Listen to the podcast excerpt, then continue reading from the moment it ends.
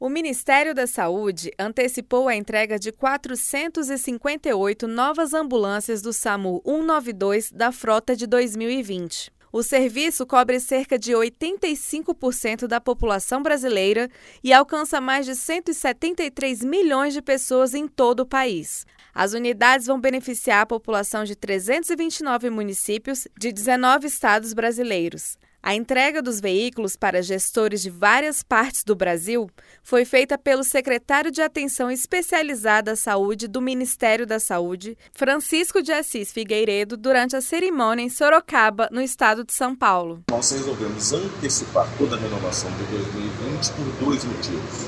Um deles para ter um serviço melhor, ou seja, algumas ambulâncias o desgaste é naturalmente maior do que outras e com isso teremos um serviço mais ágil e segundo pela economicidade. Estamos aproveitando uma licitação de dois anos atrás, uma ata de registro de preços, e unimos as duas coisas, um esforço do governo federal e a necessidade dos municípios e dos estados. Ao todo, são 223 unidades distribuídas na região Sudeste, 111 para o Nordeste, 62 para a região Sul, 43 para o Norte e 19 na região Centro-Oeste. Com isso, o Ministério da Saúde finaliza a renovação de 100% da frota com mais de 5 anos de uso até 2020.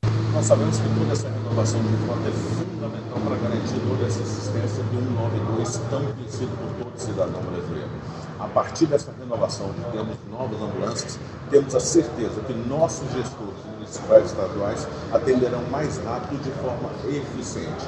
O objetivo do SAMU 192, que funciona 24 horas por dia, é socorrer rapidamente pacientes com necessidade de serem levados a unidades que prestam serviços de urgência ou emergência, como hospitais e unidades de pronto atendimento, para atendimentos clínicos, cirúrgicos, obstétricos, entre outros, evitando sofrimento, sequelas ou mesmo a morte. Reportagem em Luísa Tiné.